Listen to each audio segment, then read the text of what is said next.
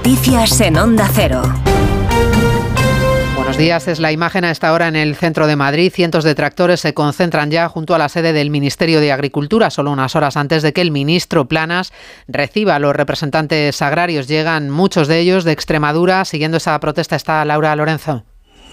Son ya más cerca de un millar los agricultores que se concentran aquí, sobre todo, como decías, venidos de Extremadura, eh, pero también de Castilla y León, como Joaquín Antonio Pino, que es el presidente de Asaja en este territorio.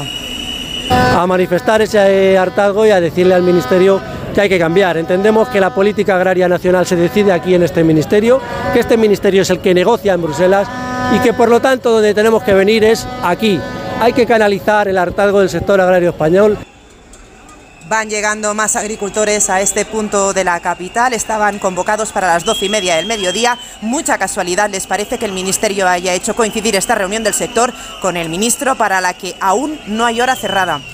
Bruselas mantiene su previsión de crecimiento para España este año en el 1,7 y rebaja la inflación del 3,4 al 3,2. Nuevas proyecciones macroeconómicas que se han presentado hoy y que reflejan que tras evitar por la mínima la recesión, las perspectivas para la economía europea siguen siendo débiles. Corresponsal Jacobo de Regoyos. Las previsiones de crecimiento para España se sitúan tanto por encima de las estimaciones de la eurozona como del conjunto de la Unión Europea, 0,8 y 0,9% respectivamente, y a pesar de todo seguimos indefectiblemente siendo el país con más paro. Le hemos preguntado por este asunto al comisario de Asuntos Económicos, nos ha reconocido que esto es un problema, pero que el compromiso de España con las reformas ha permitido mejorar las cifras.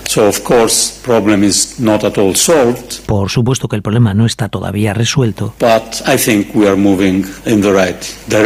Pero nos movemos ya en la buena dirección, dice Paolo Gentiloni. Hoy el gobernador del Banco de España, Hernández de Cos, ha pedido que no se dé por sentada la buena evolución del empleo en nuestro país y alerta además del aumento de los contratos fijos discontinuos con una rotación demasiado alta. No es tan importante si uno tiene un contrato indefinido temporal, sino si verdaderamente la rotación que se produce en esos contratos es muy alta o muy, baja. Al menos para los trabajadores con contrato fijo discontinuo no se produce eh, esa, reducción de, la rotación que, que, querríamos. Últimos dos días de campaña de las elecciones gallegas, el domingo que viene, con el PSOE y el Gobierno intensificando sus ataques contra el Partido Popular.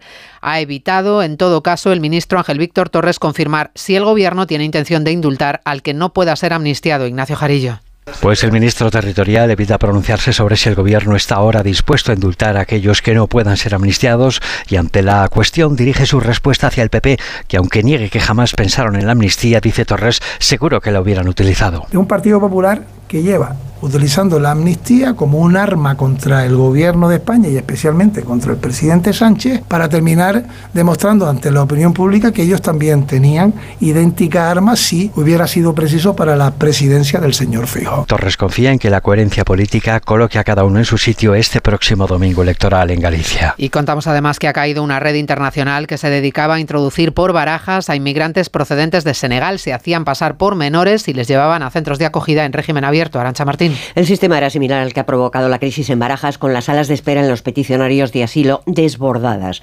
A saber, senegaleses que llegaban hasta Casablanca, en Marruecos, y allí cogían un vuelo con destino a algún país sudamericano. Eso sí, que les asegurará escala en el aeropuerto de Madrid-Barajas. Una vez en el avión se deshacían de sus pasaportes y en este caso, además de decir que procedían de algún país en conflicto, como Mali o Etiopía, por ejemplo, decían ser menores de tal manera que no les hacían esperar en Barajas, sino que les trasladaban a centros de menores, lógicamente allí no se les encierra y ellos aprovechaban para irse, en muchos casos a coger un autobús o un tren hacia otros países europeos.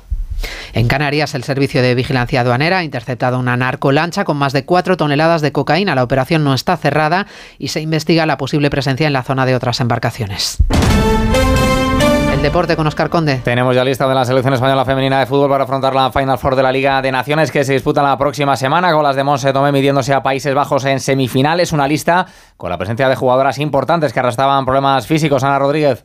Sí, lista de 25 jugadoras eh, que ha dado Monse Tomé para la disputa de esta Final Four de la Liga de las Naciones, donde España se va a jugar su pase, su clasificación a los Juegos Olímpicos de París. Una lista en la que están tanto Alexia Putellas como Teria Belleira, dos jugadoras lesionadas, aún sin el alta de sus clubes. Una lista a la que vuelve una de nuestras campeonas del mundo, Alba Redondo, y en la que también aparece por primera vez la jovencísima Vicky López, la futbolista del Barça de tan solo 17 años. Y una lista de la que se cae la capitana en el Mundial, Iván Andrés. Además, el partido Betis-Dinamo de Zagreb, de ida de los 16 de final de la Conference League Cierra hoy una semana de fútbol europeo en la que la Real Sociedad cayó anoche 2-0 en campo del Paris Saint-Germain, la ida de octavos de la Champions. Ya mañana se abre una nueva jornada de liga con el Villarreal Getafe, jornada para la que el Real Madrid podrá contar con Brian Díaz para medirse el domingo al Rayo. Las pruebas médicas realizadas hoy han descartado que el malagueño sufra lesión alguna. Y arranca hoy la Copa del Rey de baloncesto en Málaga con los dos primeros partidos de cuartos de final, Real Madrid, Ucam, Murcia y Gran Canaria, Valencia. Y la encuesta, la pregunta que hoy formulamos a los oyentes de Onda Cero en nuestra página web.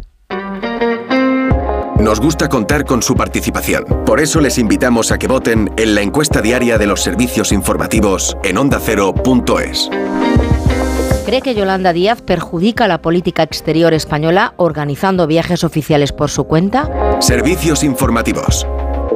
Onda Cero. Recuerden que les esperamos en 55 minutos con el avance de Noticias Mediodía, como siempre, con el